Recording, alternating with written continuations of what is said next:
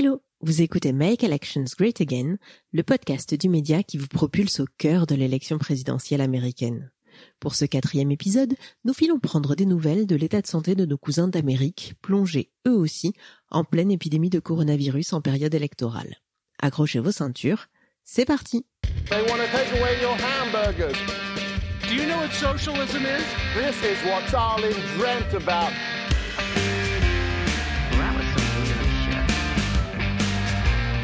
asked my father the way. George W. Bush says to me, We can make election great again. Malgré l'interdiction de voyager aux États-Unis pour les personnes en provenance des pays européens, annoncée par Donald Trump le 13 mars dernier, le pays fait désormais face à une épidémie de coronavirus. Les 50 États sont touchés et comptent plus de 200 morts et 14 000 cas. Plusieurs villes, comme New York, Washington, Chicago ou Los Angeles, ont fermé les bars, restaurants et boîtes de nuit pendant au moins deux semaines afin d'endiguer la propagation du virus. Le New Jersey a annoncé l'instauration d'un couvre-feu entre 20h et 5h pour les déplacements jugés non essentiels. Quant à la Californie et quelques autres États, ils viennent désormais de placer des dizaines de millions d'habitants en confinement total. Alors, comment s'organisent les primaires démocrates dans ce contexte hors norme? Que révèle l'épidémie du système de santé américain? Quelles conséquences financières de cette crise? Et tout cela aura-t-il un impact sur la désignation du candidat démocrate et au-delà sur l'élection présidentielle américaine? Chris, blogueur qui couvre la politique américaine pour le site Le Vent se lève et qui est au Texas, va nous éclairer sur la question. Houston, we have a problem. Allô Chris, comment vas-tu? Ça va, j'en suis au huitième jour de quarantaine là que je me suis imposé euh, pour des raisons de sécurité, même si c'est pas obligatoire au Texas. Donc tranquillement euh, posé chez moi. Tu observes en effet la vie politique américaine depuis Houston. Raconte-nous justement comment cela se passe chez toi. Quelles sont les mesures mises en place pour le moment et quels sont les États touchés par l'épidémie? Bah, Comme tu le disais en intro, euh, les mesures sont très différentes selon les États. Ceux qui sont le plus touchés sont maintenant en quarantaine. Je pense euh, en particulier euh, à la Californie et à l'État de New York. L'État de Washington aussi est très touché. Et puis il y a des États moins touchés ou plus lents à la détente, on va dire. Donc par exemple le Texas, où on a des mesures plutôt euh, volontaristes. Donc des, beaucoup d'entreprises qui ont euh, demandé à, à leurs employés à, faire du télétravail. Les écoles qui sont fermées ici à Houston et euh, les bars et restaurants aussi qui sont fermés depuis euh, quelques jours. Mais euh, pas de quarantaine en vue. Et le maire de Houston a précisé plusieurs fois que c'était pas euh, la direction à laquelle il voulait aller. Les primaires ont été chamboulées par cette épidémie, reportée au 2 juin dans l'Ohio. Elles ont été maintenues dans l'État de Washington, qui est un des foyers de l'épidémie aux US. Concrètement, comment se passe la gestion politique de la crise? Où et comment sont prises les décisions de maintenir ou pas les élections? La gestion de crise, elle est assez chaotique. Il y a d'un côté la Maison Blanche qui était euh, très lente à la détente, qui commence maintenant à vraiment réaliser euh, l'ampleur de la crise et à prendre des mesures importantes. Mais surtout sur le plan économique, sur le plan sanitaire, ils sont encore assez euh, dans une attitude de recommandation, mais pas d'obligation. Et par contre, à l'échelle des États et euh, des villes, il y a des mesures plus strictes qui sont prises, comme on le disait. Alors pour ce qui est des élections, bah, ça se traduit euh, par des prises de décision euh, assez différentes selon les États. Donc l'Ohio qui est assez touché aussi à reporter l'élection, mais les autres États qui votent à la primaire les ont maintenues, en partie à cause des pressions euh, faites par le Parti démocrate qui, semble-t-il, voulait vraiment s'assurer que Bernie Sanders allait perdre euh, massivement ce, tour de primaire pour ensuite pouvoir mettre la primaire derrière eux et se rallier rapidement derrière Joe Biden afin d'éviter une primaire qui euh, s'étale dans le temps. Je ne pense pas que l'épidémie soit inévitable. Elle le sera probablement. Elle pourra être à une petite échelle ou à un niveau plus large. Mais quoi qu'il arrive, nous sommes totalement préparés. On a les meilleurs spécialistes du monde. Vous avez vu ça dans les études. On a les spécialistes les mieux préparés du monde. Le Congrès veut nous donner encore plus de moyens que ce que l'on demande, ce qui est une bonne chose. Et nous sommes donc prêts, déterminés et capables. Prêts, déterminés et capables, c'est le terme. Tout sera sous contrôle. Alors il se pourrait que ce soit un petit peu plus important que prévu ou pas du tout, nous verrons bien. Mais quoi qu'il en soit, nous sommes totalement préparés. Alors on y reviendra un petit peu plus tard dans l'émission, mais l'Illinois et cinq autres États viennent d'annoncer leur mise en confinement. On a aussi vu à Seattle une maison de retraite entièrement décimée par l'épidémie. Les centres de contrôle et de prévention des maladies ont d'ailleurs observé un manque de matériel de protection et des soignants venus travailler malgré un état asymptomatique. Quel est l'état de préparation du système de santé américain pour faire face à cette épidémie? Alors c'est clair que le système de santé américain est structurellement euh, affaibli et, mal préparé pour faire face à cette épidémie. D'abord, il y a la question de l'assurance maladie, puisque 87 millions d'Américains sont non assurés ou mal assurés, c'est-à-dire qu'ils ne peuvent pas se permettre d'aller chez le médecin sans encourir des frais importants. Donc ça, ça cause un risque de sous-estimation du nombre de malades et de mauvaise prise en charge. Après, il y a le fait que le, coût euh, des soins euh, peut aussi freiner les gens qui voudraient se faire tester. Et puis après, il y a les problèmes de stock euh, et de préparation, comme on a vu en France également. Et il y a les problèmes structurels du fait que le système de santé étant privé, il y a des hôpitaux qui sont en fait en concurrence. Donc il y a certains hôpitaux qui ne veulent pas accepter de patients ou qui réchignent à, accepter des patients par peur d'une mauvaise image qui ensuite nuirait à leurs bénéfices de manière générale, et donc euh, une difficulté à coordonner les efforts du système de santé puisqu'il est euh, morcelé et euh, privatisé avec différents acteurs qui ont différents intérêts. Ça, c'est pour le point de vue du système de santé. Et après, il y a le point de vue économique et social dans son ensemble. Il faut savoir qu'aux États-Unis, il n'y a aucun congé maladie obligatoire. Il y a seulement certaines entreprises qui donnent ça à leurs employés, mais ce n'est pas une obligation. Donc la plupart des Américains n'ont pas de congé maladie. Un quart des Américains n'a pas non plus de congés payés, donc n'a pas la possibilité de se mettre en vacances s'ils sont malades. Et puis il y a aussi le problème de la scolarisation des enfants. On a vu que par exemple la ville de New York avait hésité à fermer les écoles pendant longtemps, puisque plusieurs centaines de milliers d'enfants scolarisés à New York dépendent de la cantine pour avoir des repas, et sans l'école, euh, n'ont pas de quoi se nourrir en réalité. Donc il y avait un vrai problème social lié à ça aussi qui faisait qu'ils ne pouvaient pas fermer les écoles avant de mettre en place un système alternatif pour s'assurer que ces enfants euh, recevaient un repas tous les jours.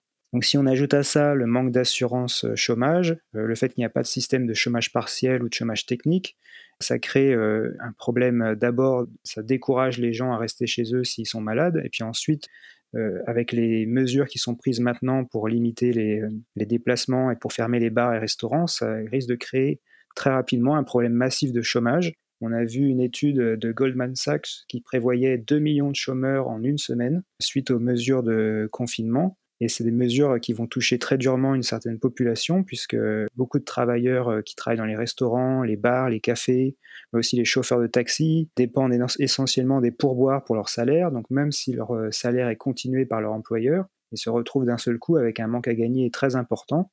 Donc tout ça, ça crée une situation de crise euh, potentielle assez grave qui risque de surpasser ce qu'on voit en Europe. Vous dirigez-vous vers des mesures plus drastiques dans les semaines à venir? Et est-ce que cela pourrait avoir un impact sur l'organisation des primaires? C'est possible parce qu'il y a une étude qui était sortie récemment de l'Imperial College qui montrait que si on faisait aucune euh, mesure de confinement, pour ce qui est des États-Unis, on se dirigeait vers une situation où il y aurait 2 euh, millions de morts. Donc c'est un peu cette étude qui a fait changer de discours euh, la Maison Blanche. C'est ça aussi qui a incité, semble-t-il, pas mal d'États à prendre des mesures plus drastiques. Et ce n'est pas étonnant que plus on avance dans l'épidémie et plus le nombre d'États qui imposent des mesures de quarantaine augmente. Pour ce qui est des élections, il y a plusieurs États qui ont déjà décidé de reporter. Normalement, la semaine prochaine, c'est la Géorgie qui devait voter, et donc elle a reporté la primaire au mois de juin. Le Kentucky et la Louisiane aussi ont pris la même décision. Donc euh, c'est pas sûr que les primaires vont se maintenir dans, ces conditions. Et il y a même des interrogations sur euh, la présidentielle elle-même, avec certaines personnes qui demandent déjà à mettre en place un système de vote par correspondance. Nous sommes tous dans le même bateau. Et nous nous en sortirons tous ensemble. L'ennemi est invisible et c'est toujours le plus difficile à battre, l'ennemi invisible. Mais nous vaincrons l'ennemi invisible. Je pense que nous le ferons même plus vite que nous ne le pensons. Et Donald Trump dans tout ça, comment va-t-il? Eh bien, il effectue une sorte de virage à 180 degrés, puisque au début, euh, dans le mois de février et le début du mois de mars, il était dans une posture euh, de déni, si on veut, ou de minimisation de la crise. Il avait qualifié euh, le coronavirus de canular, d'une sorte de complot fomenté par le Parti démocrate et les médias. Et il avait très longtemps assuré les Américains qu'il n'y aurait pas beaucoup de cas, qu'il y aurait bientôt zéro cas aux États-Unis. Et puis on a vu récemment qu'il a changé de discours, puisque maintenant il met la pression sur le Congrès pour faire passer un plan de relance économique euh, très rapidement et assez conséquent, puisqu'on parle de 1000 milliards de dollars pour une première vague euh, de soutien à l'économie. Et en même temps, puisqu'il ne peut plus faire ces énormes meetings de campagne qu'il tenait une fois par semaine, voire deux fois par semaine dans des grands stades, eh bien maintenant, il a une conférence de presse tous les jours qu'il utilise un peu pour une communication politique et pour politiser à son avantage la crise. Quelles sont les réactions de l'opinion publique face à sa gestion de la crise et au-delà de sa politique de santé publique? Alors ça m'a pas mal surpris, mais euh, les premiers sondages qui sont tombés montrent que euh, une majorité des Américains sont favorables à sa gestion de crise. Euh, environ 55% disent qu'il répond comme il faut à la crise et 45% sont plutôt hostiles à sa, à sa gestion. C'est supérieur à son taux d'opinion positive qui était plutôt de 42%. Mais euh, si on replace ça dans le contexte plus global, par exemple, euh, on se souvient de George Bush qui avait un taux d'approbation aussi assez faible avant le 11 septembre et qui avait bondi à plus de 80% d'opinion positive le lendemain des attentats. Donc à la fois, on peut dire que l'opinion publique est plutôt derrière le président, mais c'est pas non plus spectaculaire. Et pour ce qui est euh, des politiques de santé, c'est difficile d'avoir une vision claire de l'opinion des Américains, mais il y a quand même un signal intéressant, c'est que la proposition phare de Bernie Sanders, la fameuse Medicare for All, c'est-à-dire la nationalisation du système de santé, a vu euh, un bond de plus de 10 points dans les enquêtes d'opinion. Il semblerait que la crise euh, révèle un peu aux Américains les problèmes de leur système de santé et encourage euh, à aller vers quelque chose de plus socialisé comme on a en Europe. Aux USA, le parquet de la bourse de New York a dû fermer mercredi de la semaine dernière suite à un cas de Covid. Les cours internationaux n'ont pas cessé de plonger les jours derniers jusqu'à l'intervention de la BCE, de la Fed et les annonces de Donald Trump. Est-ce que tu peux nous expliquer de quelle manière cette épidémie va avoir un impact sur la situation économique américaine? Oui, le, principal problème, euh, comme on le disait, c'est le chômage qui risque d'être massif du fait euh, du manque de sécurité sociale et de la structure de l'économie américaine. Donc pour pallier à ça, euh, Trump euh, propose ce plan de relance de 1000 milliards qui repose sur deux piliers. Il y a d'abord un soutien euh, à la consommation avec l'idée de donner à chaque Américain un chèque de 1000 à 2000 dollars par mois. Donc c'est pas clair encore si ça va durer plusieurs mois ou si c'est juste un paiement en une fois. Mais ça, ça représenterait déjà 500 milliards de dollars sur le plan de relance. Et l'autre volet, c'est un soutien aux entreprises qui permettrait euh, d'empêcher les grandes entreprises de faire faillite, surtout, c'est ça pour l'instant qui est dans les tuyaux.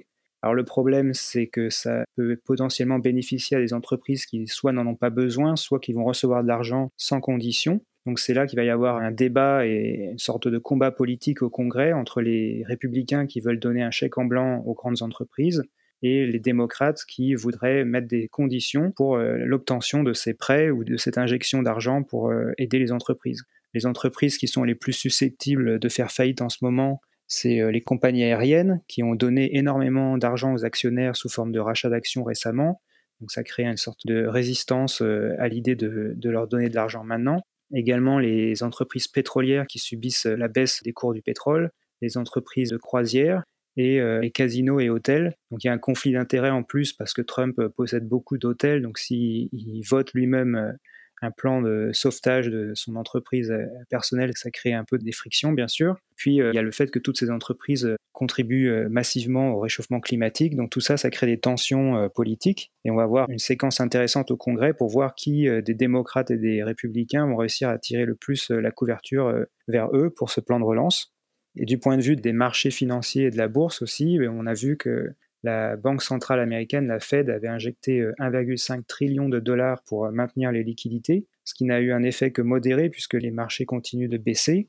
Mais ça, montre quand même la capacité des États-Unis à réagir rapidement et avec force à une situation de crise, ce qui n'est pas nécessairement le cas en Europe et en France.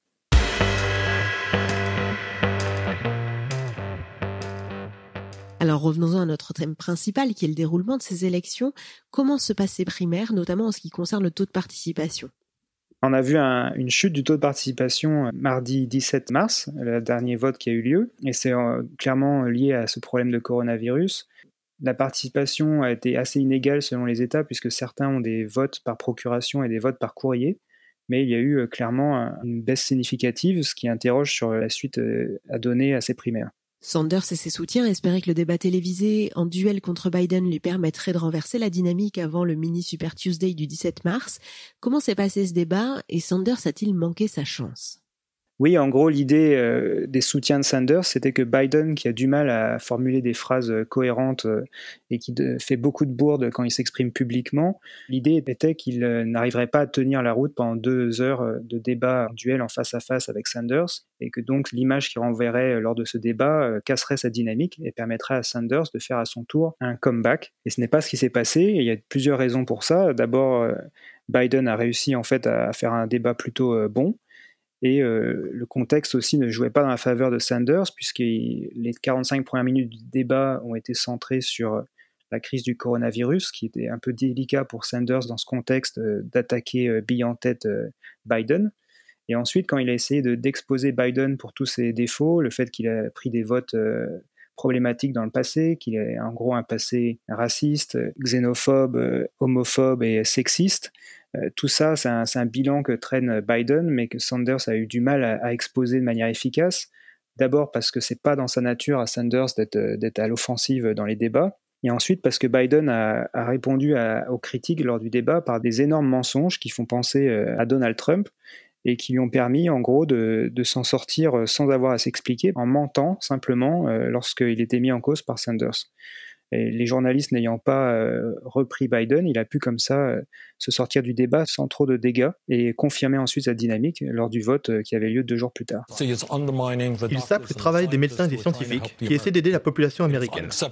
Il est inacceptable qu'il continue de bavarder à partir de données non factuelles qui alimentent la confusion dans l'opinion publique.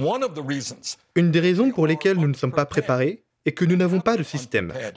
Nous avons des milliers de régimes d'assurance privée. Cela ne constitue pas un système qui soit préparé à fournir des soins pour tous. Joe Biden a en effet confirmé son écart lors des primaires en Floride et dans l'Illinois. Justement, comment explique-t-on le recul de Sanders en Floride et dans l'Illinois et peut-il encore remonter cet écart? Ce recul est structurel et pour les mêmes raisons qu'on avait explicitées euh, lors du dernier épisode dans les votes des États précédents. Il sera peut-être intéressant de faire un épisode plus tard pour vraiment analyser les, raison de la, défaite, si on veut, de Sanders. Mais ce qui est certain maintenant, c'est qu'il a pris un retard en termes de délégués qui est quasiment impossible à rattraper. Et on a vu euh, que depuis ce vote du 17 mars, Sanders a mis sa campagne en pause, plus ou moins, qui se focalise maintenant sur la gestion de la crise du coronavirus. D'ailleurs, il a demandé à, à ses militants et ses soutiens d'arrêter de lui euh, donner de l'argent pour sa campagne et à la place de financer des ONG qui luttent euh, sur le terrain pour aider les Américains à faire face au coronavirus. Penses-tu que pour Sanders tout est fichu? Euh, C'est pas certain parce que on voit que Biden a du mal à occuper l'espace médiatique dans cette crise du coronavirus, alors que Sanders est très actif.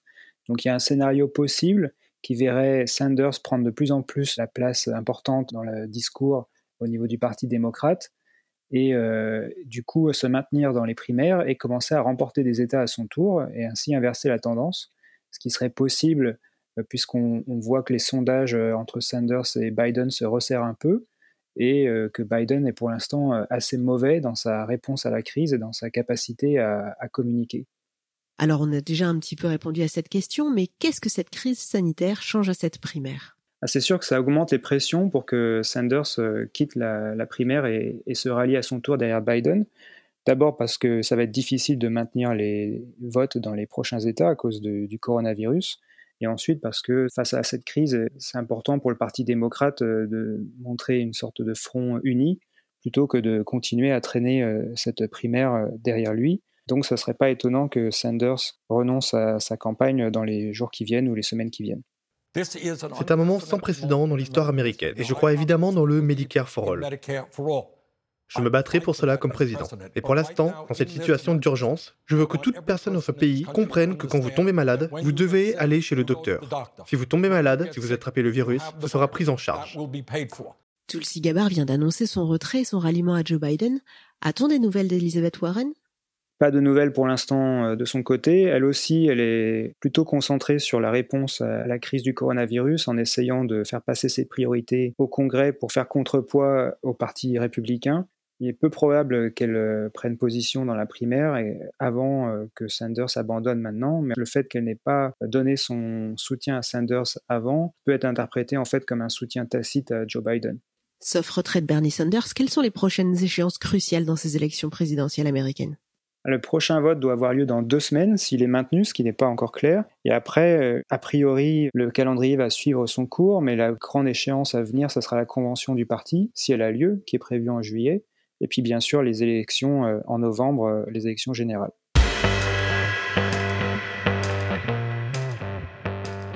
Merci pour cet éclairage, Chris. On va garder un œil attentif à l'actu américaine. On te rappelle dans quelques jours pour prendre des nouvelles et que tu nous racontes la suite de ces élections en rebondissement. Vous, vous écoutiez Make Elections Great Again, le podcast du média qui vous propulse au cœur de l'élection présidentielle américaine. Aux manettes aujourd'hui, il y avait Chloé, Jordan et Théo, aux illustrations le talentueux Adrien. Pour suivre Chris, n'hésitez pas à aller faire un tour du côté de son compte Twitter, at politicoboytx, comme Texas. Quant à nous, on se retrouve dans quelques jours pour un prochain épisode du podcast qui part à la conquête de l'Ouest USA, make elections great again.